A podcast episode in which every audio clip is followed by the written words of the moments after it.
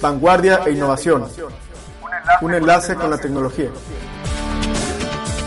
Con Ana Aurora Guerrero y María Reina Guillermo.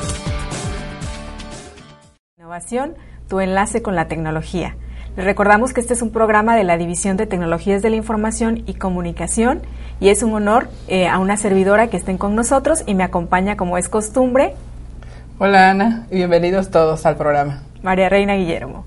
Ok, y les recordamos igual que estamos transmitiendo desde las instalaciones de la Universidad Tecnológica de Tabasco en el edificio 8 por el 102.5 FM Sintonía UTAP. Bien, pues la semana pasada estuvimos platicando acerca del CES 2017. Ahí abordamos, ¿verdad?, que esta feria es la feria en tecnología o electrónica pues más grande del mundo, ¿verdad? Y la que nos muestra cuál es lo que viene a la vanguardia en tecnología para este año. Y bueno, estuvimos eh, checando, ¿verdad?, que se habló mucho de inteligencia artificial en algunos robots, así como para las tablets y los smartphones pues el tema viene más fuerte en lo que es realidad aumentada y realidad virtual. Y vimos también muchos eh, nuevos avances tecnológicos para algunos equipos y dispositivos que ayuden a personas con alguna discapacidad. Pero el día de hoy vamos a abordar un tema eh, para nosotros bastante importante porque es un tema fundamental de las diferentes especialidades de la carrera de TCU en TIC Estamos hablando de la materia de lógica y metodología de la programación para poder ver qué tan importante es esta parte en, las tres áreas de las carreras de los alumnos, pues hemos invitado a una compañera y amiga que ya tiene una amplia experiencia en esta área. Bienvenida, Gladys, a este programa. Muchísimas gracias. Buenos días, Ani. Buenos días, María Renita. Gracias por la invitación y un saludo a toda la gente que nos escucha pues también bienvenida, ¿no? Para comenzar antes del tema, nos gustaría que nos platicaras un poquito acerca de tu formación, las materias que impartes y en qué carreras das clases en estos momentos. Bueno, durante el transcurso de, de, algunos años que llevo aquí dentro de la universidad, pues he dado las materias, este, principalmente metodología de la programación, eh, también la de eh, análisis y diseño de sistemas, calidad en el desarrollo de software, ingeniería de software, entre otras. entre, otras formación. Eh, ah, mi formación, este, soy licenciada en informática, egresada del Instituto Tecnológico de Villahermosa y tengo la maestría en tecnologías de la computación por la Universidad del Mundo Maya. Ampliamente preparada para esta área. Así es. Muy bien, nos gustaría que comenzáramos que, definiéndonos qué es metodología de la información, de la programación, perdón. Bien, bueno, antes de, metodología de la programación, bueno, ¿qué es metodología? Pues sabemos que son los pasos a seguir para realizar una tarea. Entonces, de ahí que hablamos de metodología de la programación, que son los pasos que vamos a seguir a partir del planteamiento de un problema y terminar con la resolución del mismo. Todo esto pues enfocado eh, para realizarlo a través de la computadora. ¿Cuál sería el objetivo final o primordial de esta materia? Pues el objetivo básicamente es que los chicos eh, comprendan estas metodologías que se utilizan para resolver estos problemas eh, a través de la computadora, pero tratando ellos de comprender cómo resuelve la computadora. Debemos recordar que la computadora no es más que una herramienta para ayudarnos a realizar las tareas, lo que hacemos con las metodologías es enseñarle a los chicos que ellos comprendan cómo lo hace la computadora para poder dar estas instrucciones. Si no sabemos nosotros eh, dar las órdenes a la computadora, pues no realizaría todas las, las tareas amplias que nos ayuda a realizar a nosotros como seres humanos, ¿no? Ok, muy bien. Que la parte de esta asignatura, este, en otros eh, en otros tiempos hemos tenido igual la experiencia de impartirla y muchas veces nos encontramos con ese choque, ¿no? De que los jóvenes no entienden o no traen desarrollado todavía esa habilidad para entender o desglosar los pasos del problema que se les plantea. ¿Cuál ha sido tu experiencia en esta situación?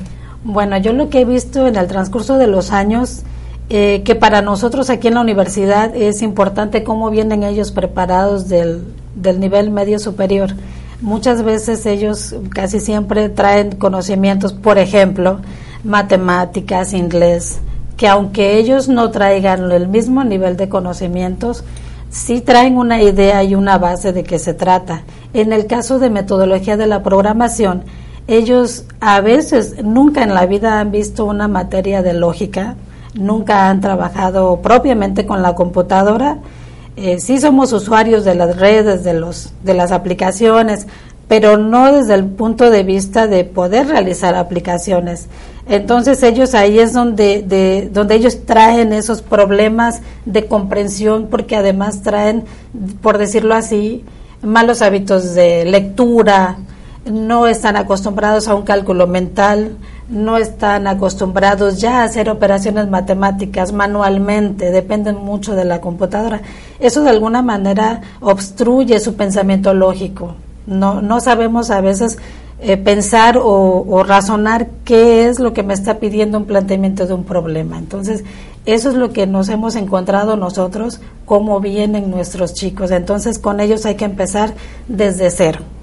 Sí, precisamente retomando ese punto que acabas de comentar, ¿tú crees, Gladys, que influiría mucho la edad y la experiencia que traen los alumnos que recibimos de bachiller aquí a la universidad para que puedan hacer ese tipo de resolución de problemas? No, no tiene nada que ver la edad, es cuestión de que ellos eh, abran su mente, abran su pensamiento, estén dispuestos a aprender. A veces quisieran ellos eh, resolver muy a la ligera y no tratan de analizar eh, con profundidad qué es lo que les está pidiendo el, el problema, ¿no? Para poder comprender los pasos que tiene que seguir. Todo esto que hacemos en metodología además se hace de manera manual, no estamos todavía en laboratorio ni con las computadoras, es nada más el, análisis de un problema. Y si no tienen ellos la facilidad de leer y comprender, no hay la comprensión lectora, es difícil para ellos, ¿no? Pero no tiene nada que ver la edad, es cuestión que ellos realmente se decidan a querer aprender y abran su mente. Y en ese aspecto, por ejemplo, ¿qué estrategias este, sigues tú? dentro de la materia, por ejemplo, para poderlos ayudar a desarrollar toda esta parte de esta lógica y de todo este desarrollo de un problema? Bueno, eh, tomando en cuenta que el contenido de la materia inicia desde hacer expresiones matemáticas y expresiones lógicas, cuando hacemos estas operaciones matemáticas y tratamos de resolverlas como resuelve la computadora, en esa misma forma, hacemos los ejercicios manualmente sin calculadora. Eso les ah, permite a ellos empezar con un desarrollo mental, eh, que empiecen a hacer sus operaciones básicas, no sé, suma, resta, multiplicación y división, pero que lo empiecen a ejercitar, a practicar sin la, sin la calculadora. Y a partir de ahí ya empiezan a ver las cosas un poquito diferente, de otra manera. Cuando avanzamos hacia estructuras que se utilizan como las tomas de decisiones, cómo elegir la mejor opción para resolver algo.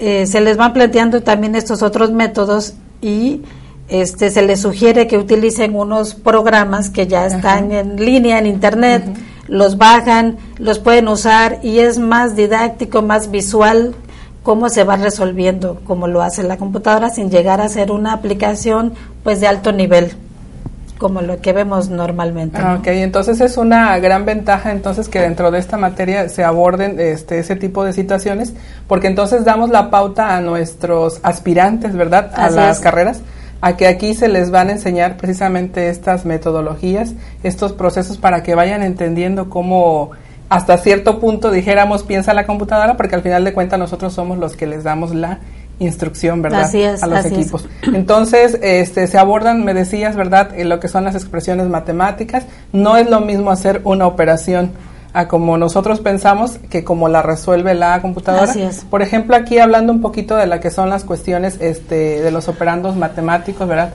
Vemos que hay prioridad en los operandos por ahí. Eh, ¿cómo, les planteas tú esta situación a los chicos? ¿no? Bueno, primero se les da la lista de, de los operadores y la prioridad de, de, resolución. Por decir un ejemplo, ponemos algunas eh, operaciones matemáticas como sumas, restas o divisiones entre paréntesis.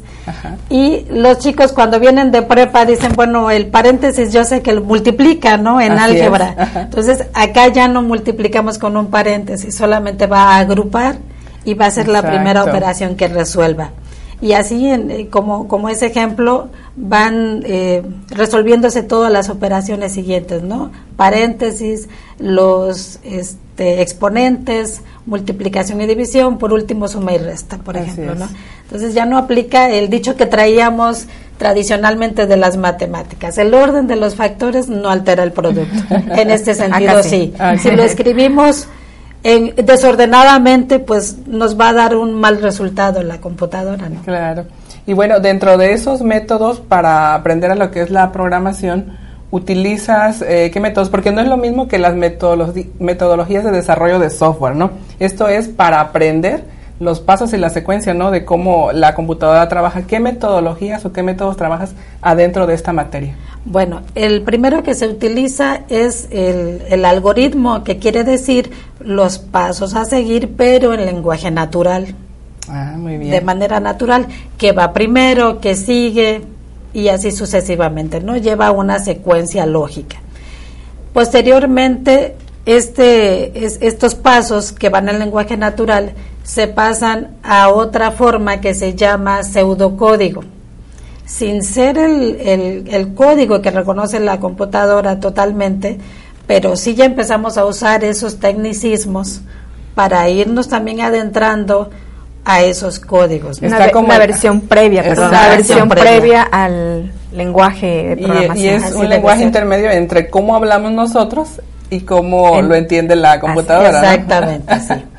Y finalmente está el diagrama de flujo. Esto quiere decir que son esas mismas secuencias, pero ya escritas con símbolos y flechas que nos van diciendo el orden y la dirección que van siguiendo estos datos, ¿no? Hasta finalmente obtener un resultado. Pues estos resultados puede ser el resultado de una operación matemática, podría ser un reporte, podría ser una tabla de nombres o números. Así es. ¿No?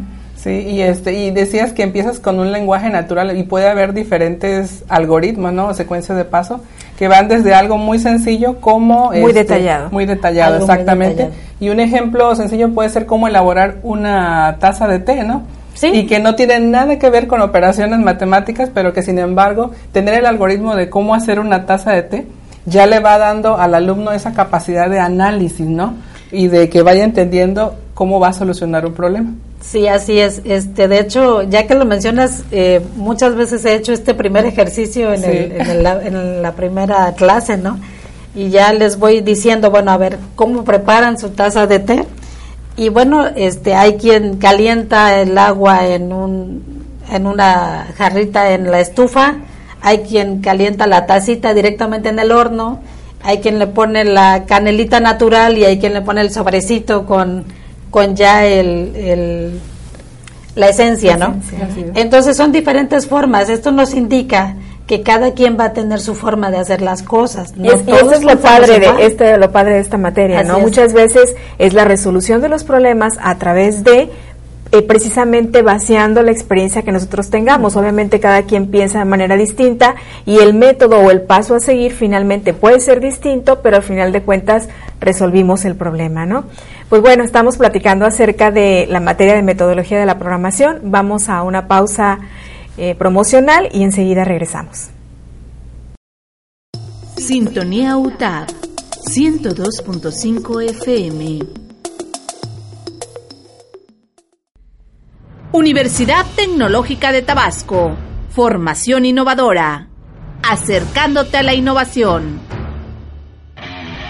MakerBus es el primer laboratorio móvil de fabricación digital con fines educativos que impulsa la creación, uso y aprovechamiento de las nuevas tecnologías. Una fábrica del futuro. Tiene la capacidad de atender a un promedio de mil estudiantes por mes con una programación de 30 horas a la semana. El MakerBus forma parte de los servicios de capacitación que oferta la Universidad Tecnológica de Tabasco a otras instituciones y además permitirá el desarrollo de proyectos de tipo académico, empresarial y de gobierno. Te acercamos la innovación hasta tu lugar de estudio o trabajo. Contáctanos Universidad Tecnológica de Tabasco, comprometida siempre con la calidad. Formación innovadora. Sintonía UTAP 102.5 FM. Estamos de regreso en Tooltics y antes de la pausa estábamos platicando con la maestra Gladys Calao acerca del tema de la metodología de la programación y nos comentaba el concepto básico desde qué es un método, metodología y cuáles son las estrategias de aprendizaje que ella implementa dentro del aula para que los chicos puedan desarrollar esta habilidad de la lógica de la programación. Así es, ahora me gustaría, ¿verdad?, preguntarle a Gladys en su experiencia. Eh, algo que los chicos a veces se preguntan es, eh, ¿realmente es importante las matemáticas en esta materia de metodología de la programación? ¿Ayuda en algo saber matemáticas? Por supuesto que sí, ayuda muchísimo saber matemáticas. Eh, como siempre hemos visto, esto que hacemos nosotros aquí es ayudar y facilitar el trabajo de muchos otros en cualquier disciplina. Pero el conocimiento básico de matemáticas nos ayuda a ser más analíticos, a ser más metódicos. Eso es básico en una, este, en cualquiera que esté dentro de este, esta área de sistemas, de desarrollo de aplicaciones.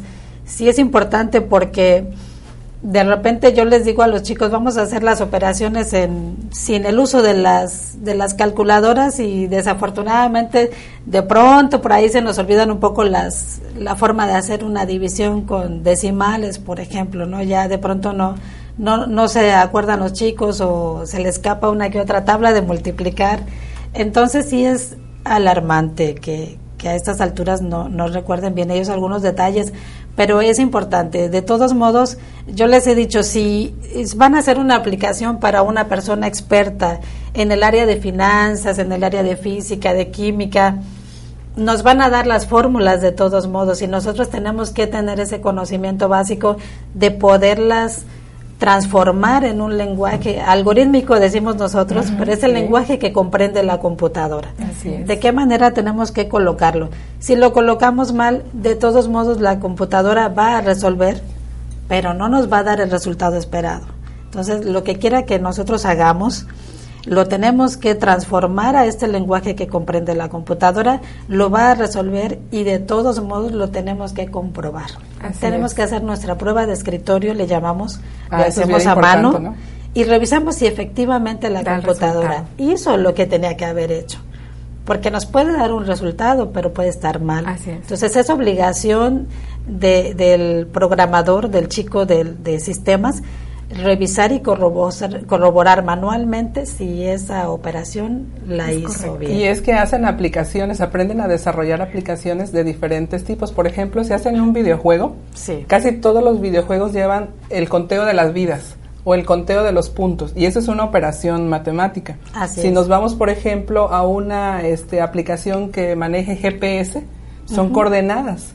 Si nos vamos, por ejemplo, platicábamos, ¿no? Que este, si buscamos algo en internet, le ponemos ahí en Google, ¿verdad? Este, buscar acerca, imágenes acerca de algo. ¿Cuáles son las primeras imágenes que nos van a aparecer? Las que tengan el mayor número de clics. Se hace un conteo de suma de clics, ¿no? Así es. Y de hecho en Facebook y en muchos lugares se utilizan estas operaciones matemáticas. Entonces es fundamental para ellos Sí, y aunado a esto, la, el derivado de la importancia que ya debe de tener eh, como base o debe traer el chico en la parte matemática, pues también igual nos enfrentamos a la otra parte, ¿no? De que desconoce a veces el joven o el alumno, desconoce el proceso de cómo se realiza en la vida real cierta tarea. Así Entonces, es. a la hora de que nosotros planteamos una tarea de la vida real, pues a veces hay desconocimiento, ¿no? De parte del proceso, entonces es doble conflictuado para ello. Para, ¿Cómo hago la tarea y ahora cómo la desarrollo si no tengo las bases matemáticas, ¿no? Entonces, tenemos que replantearle desde a veces cómo se factura, cómo se vende, cómo se Ah, que compra, conozcan los que conozcan los procesos para que después ellos los planteen y aunado a esto, si no saben este esta parte de la base matemática, pues también les cuesta un poco más de trabajo. Sí. Así es, pues, Gladys, sí. este, perdón,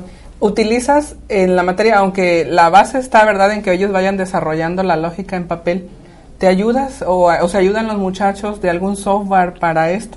Sí, tenemos, hay una gran cantidad de apoyo de software para hacer desde los algoritmos como los diagramas de flujo. A mí me gusta mucho uno que personalmente utilizo y es el que les recomiendo a los chicos, eh, se llama DDF o DD Free porque es libre, es portable, no pesa casi nada.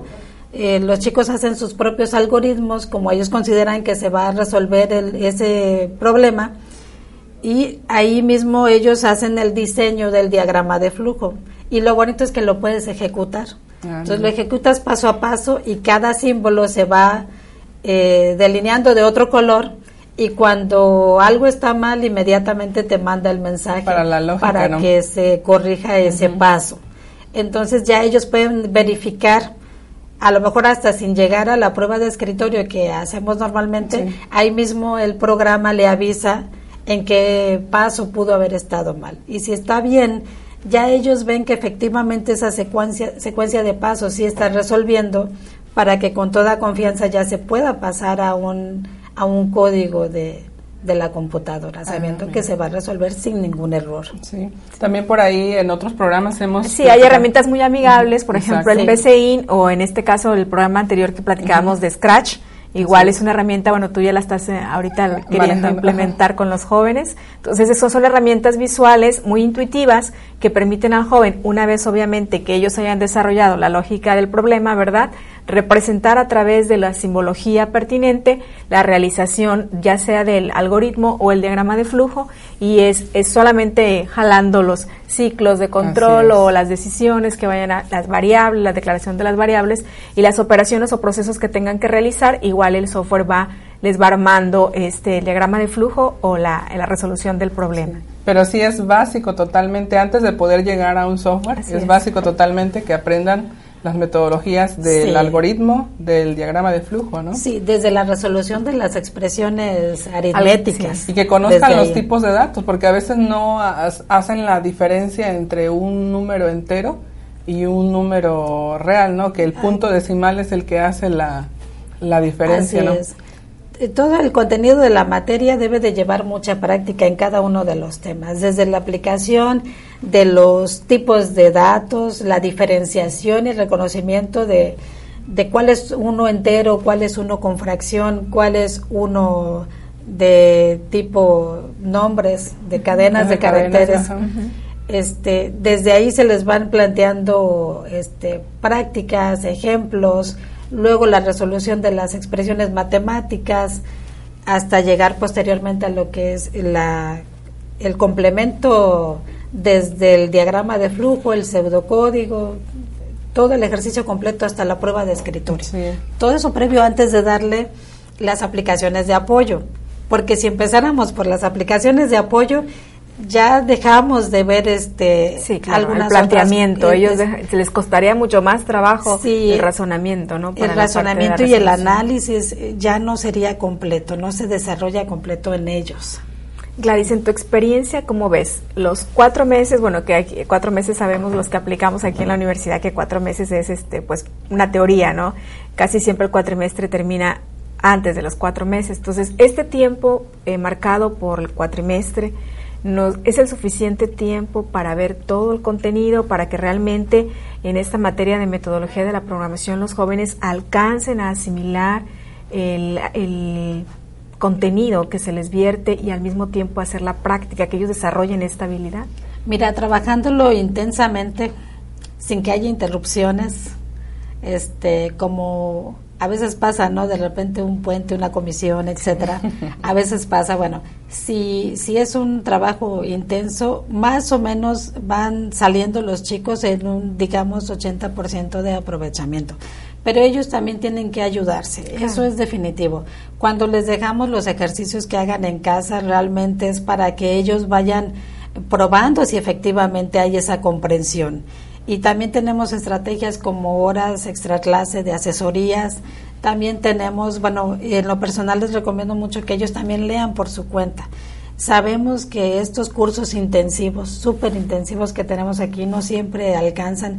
A veces, a lo mejor en la explicación del tema, puede que yo omita algún detalle importante. Entonces, siempre les digo, vayan y lean por su cuenta, complementen. Si ven que este tema se les está dificultando, tienen ellos la obligación de leer además algo más, ¿no? Entonces, investigar qué otra cosa pueden encontrar que les haga, como bien decías tú, amigable este razonamiento. Si encuentran una aplicacióncita, si encuentran un, un tutorial, si encuentran algo que les pueda complementar de verdad, no deben dudar en hacerlo porque a veces el, el tiempo en clase no, no es suficiente. No es suficiente. Y sobre todo que es una materia importante y muy básica para el desarrollo de habilidades posteriores. Sin Así esa es. materia, eh, teniendo no teniendo las bases de lógica, pues obviamente ellos van a llevar más adelante eh, materias de programación que si no tienen eh, base- la base, ¿verdad? Así no van a poder desarrollar estas aplicaciones que posteriormente harán. Y de aquí vendría otra pregunta, Gladys. ¿Qué, ¿Qué le pudieras tú recomendar entonces, aparte de lo que ya nos estás comentando, ¿verdad? A los aspirantes a la UT, ¿verdad? A la división específicamente de nosotros de tecnologías de la información, pues para que logren mejores resultados en esta, en esta materia y en otras. ¿Qué, qué tendrían ellos que, que hacer o, o qué traer ya o qué estudiar o prepararse para entrar acá y llevar esta materia? por Bueno, algo básico que ellos, ellos deben hacer es eh, leer mucho, por ejemplo, para empezar, leer de cualquier tema. Cultura general es importante que ellos vayan percibiendo las cosas que les rodean de otra forma, digamos, diferente, que siempre se cuestionen cosas, que no se queden con la información plana que, que tienen a su alcance, sino que siempre investiguen más, indaguen más que lean, que practiquen las matemáticas, que practiquen sus divisiones, sus multiplicaciones y que además eh, a veces en las revistas, en los periódicos vienen jueguitos que les llaman pasatiempos. A lo mejor son jugar básicos. ajedrez, ¿no? Para desarrollar Así la es, cuestión el de la lógica. ajedrez, este, el crucigramas, el sudoku, sopa de letras, Ajá. todo eso no es perder el tiempo, Son es retos, ¿no? Desafíos. poner habilidad en los pensamientos, ¿sí? Sí. Eh, ver las cosas de otra manera. Siempre hay alternativas. Si sí se cumple allí haces una cosa, si no se cumple tienes otro camino. Siempre va a haber alternativas. Entonces estos juegos, ya sea este por computadora, ya sea tridimensionales, ya sea este o en las revistas, en los periódicos, siempre son importantes porque ponen a trabajar el pensamiento. Y a veces los chicos, bueno, me ha pasado igual que los chicos piensan que ellos no son buenos para esto porque no se les da y, y el talento ahí está, lo que pasa es que ellos no se han dado cuenta. No, no Hay se que han, desarrollarlo, ¿no? no se han sacudido, les digo yo, no lo han sacudido, ahí lo tienen estancado porque ellos no se han esforzado por activar el pensamiento. Ah, muy bien. ¿Y qué tal? ¿Qué satisfacciones te has llevado al impartir esta materia? Pues algunos chicos han seguido las recomendaciones de, de sacudirse y lo han logrado. Al final me dicen, maestra, realmente no era tan difícil. Lo que pasa es que están ahí dormiditos, ¿no? Ajá. Entonces hay que motivarlos, hay que este, invitarlos a que lean, a que hagan ejercicios, a que hagan las, los jueguitos del ajedrez, de damas chinas, todo eso es importante, todo, todo tiene que ver con esto si lo ven ya desde ese otro punto de vista, ¿no? Y es una manera de, de prepararse. Si lo que quieren los chicos es entrar al área de las TICs, es lo que, lo que deberían de ir practicando ya desde ahorita, Ah, ¿no? Los, los juegos, y hay muchos en internet también que pueden ayudar para desarrollo de, de aplicaciones. Ah, muy bien. Sí. Pues agradecemos el tiempo que la maestra Gladys eh, se tomó para acompañarnos y queda abierta la invitación cuando Muchas quieras regresar. Gracias. Gracias. Y les invitamos, como ya es costumbre, a que se inscriban, a que se suscriban al canal de YouTube Sintonía UTAT, así como eh, que nos dejen sus recomendaciones, comentarios, opiniones, también quejas en arroba tultix. Estaremos por ahí contestándoles. Y el próximo programa que tendremos, Reina. Sí, la próxima semana tendremos como invitado al maestro Juan Alberto Camacho Ochoa, quien es el director de informática de la universidad. Él nos va a venir a platicar de todos los servicios y los beneficios que tiene la dirección de informática para la UT, ¿verdad? Entonces tenemos que enterarnos también para los que quieran aspirar a ingresar a nuestra a nuestra universidad. Ahí se van a enterar todo lo que pueden tener cuando estén ya dentro de la universidad. Bueno, nos despedimos Ana Guerrero. y María Reina Guillermo.